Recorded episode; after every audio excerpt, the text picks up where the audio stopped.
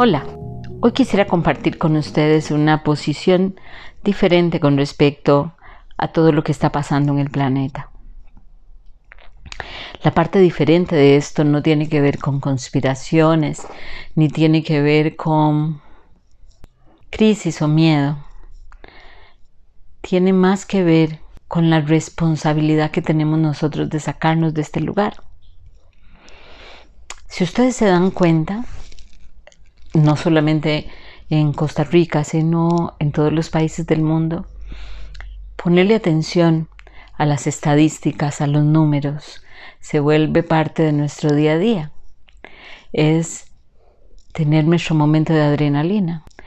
Es de alguna manera macabra y morbosa levantarnos para esperar hoy qué va a pasar. Pero curiosamente ninguno de nosotros, no importa ni lo que yo piense ni otros sobre si el virus es real, es utilizado, es sintético o lo que sea. No importa eso. Ninguno de nosotros cree que va a contaminarse. De alguna manera, todos estamos pensando que estamos inmunes. Y al creer que estamos inmunes, abandonamos la responsabilidad de cuidarnos adecuadamente. Si esto fuera una guerra abierta y estuvieran bombardeando nuestro país, seguramente habrían hecho una alarma o algo que nos avisara que nos van a bombardear y como en alguna guerra o en las guerras todos correríamos a meternos en un lugar que esté protegido de manera que las bombas no lleguen. Sin embargo, esto no tiene ninguna alarma. Puede tocar indistintamente, puede eh, contaminar a un anciano, a un joven, a un niño, a alguien que acaba de nacer. Pero sentir o creer que estando en nuestro cuerpo y teniendo mm, o habiendo desarrollado la habilidad de mantenernos en este campo dimensional y, esto, y este campo dimensional teniendo las características que tiene de dualidad de sombra y luz, no puedo creer que de alguna manera solamente entendiendo, creyendo que esto no me va a tocar, va a ser suficiente. Yo necesito hacer y tener acciones responsables con mi cuerpo. Y esto quiero decir alimentarme bien, hacer un poco de ejercicio, pero sobre todo, tal vez lo más importante es tener una gimnasia mental que me permita deshacerme de las prácticas de los pensamientos negativos, de las estadísticas cínicas, de la utilización de todas estas herramientas para tratar de vivir sin miedo. Entendamos que si nosotros hacemos una práctica real de protección de nuestro cuerpo y tenemos un comportamiento real de sanidad, eso implica también que de alguna manera no estamos juzgando la situación, no le estamos poniendo un nombre, no hay la crisis es mala, la crisis, la peste. No vamos a hacer juicios de ese tipo porque entendemos que esto es algo por donde tenemos que pasar. Y lo que deberíamos hacer es tratar de pasar lo mejor posible. Ver qué parte nuestra generó esto. Para qué está sirviendo y a quiénes. Para tratar de ver qué puedo hacer diferente la intención de todo el trabajo que hemos estado haciendo tienen que ver precisamente con esto. Aprovechar para hacer una situación diferente, una oportunidad diferente de crecer. Decirlo es más fácil que hacerlo, yo lo sé, porque estamos constantemente bombardeados por noticias negativas y no nos queremos sentir tampoco al margen. Pero Observaba antier, creo que fue una estadística de alguien que me la pasó, y observaba que hay una isla que está contaminada o hay contaminación. Y los habitantes de la isla son realmente pocos. pensaba en el poder que tienen nuestros campos energéticos. Cómo el virus, no importa la calidad que tenga, puede pasar a través de los campos morfogénicos.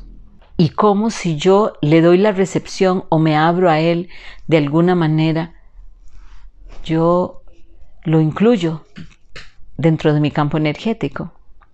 Y si además le tengo miedo, me vuelvo más vulnerable.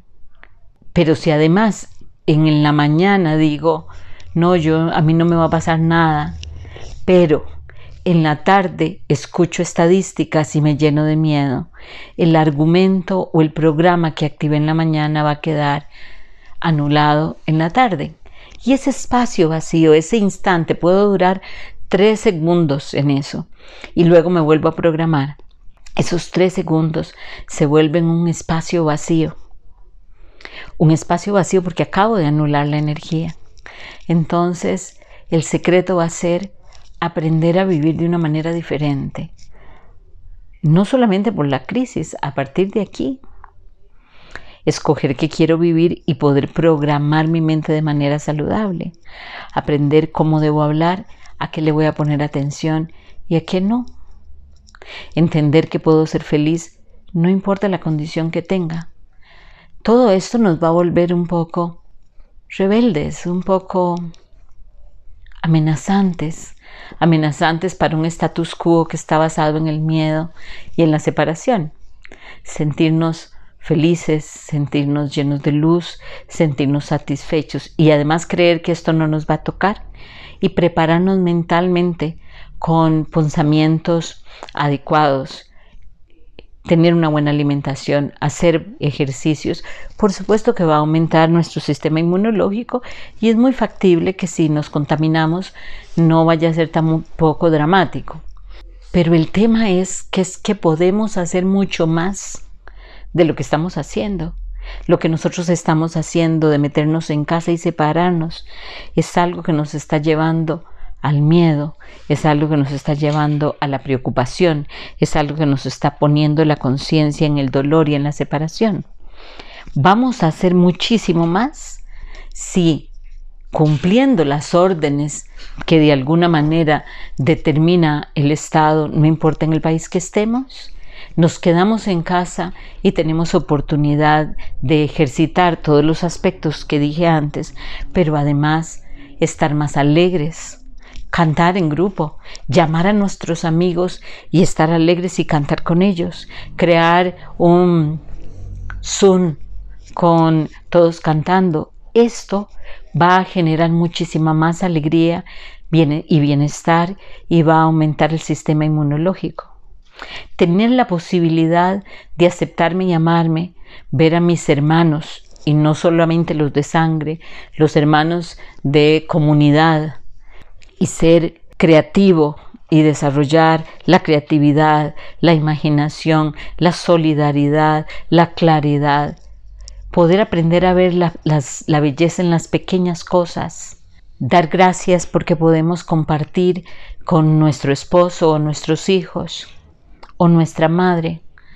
Todas esas pequeñas acciones van a comenzar a cambiar nuestro estatus poner la conciencia en lo que sí podemos hacer y trabajar con eso de una manera saludable va a llevarnos a, una, a un estado de plenitud.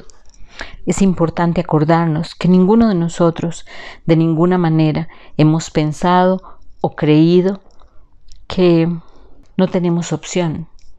Tenemos opción.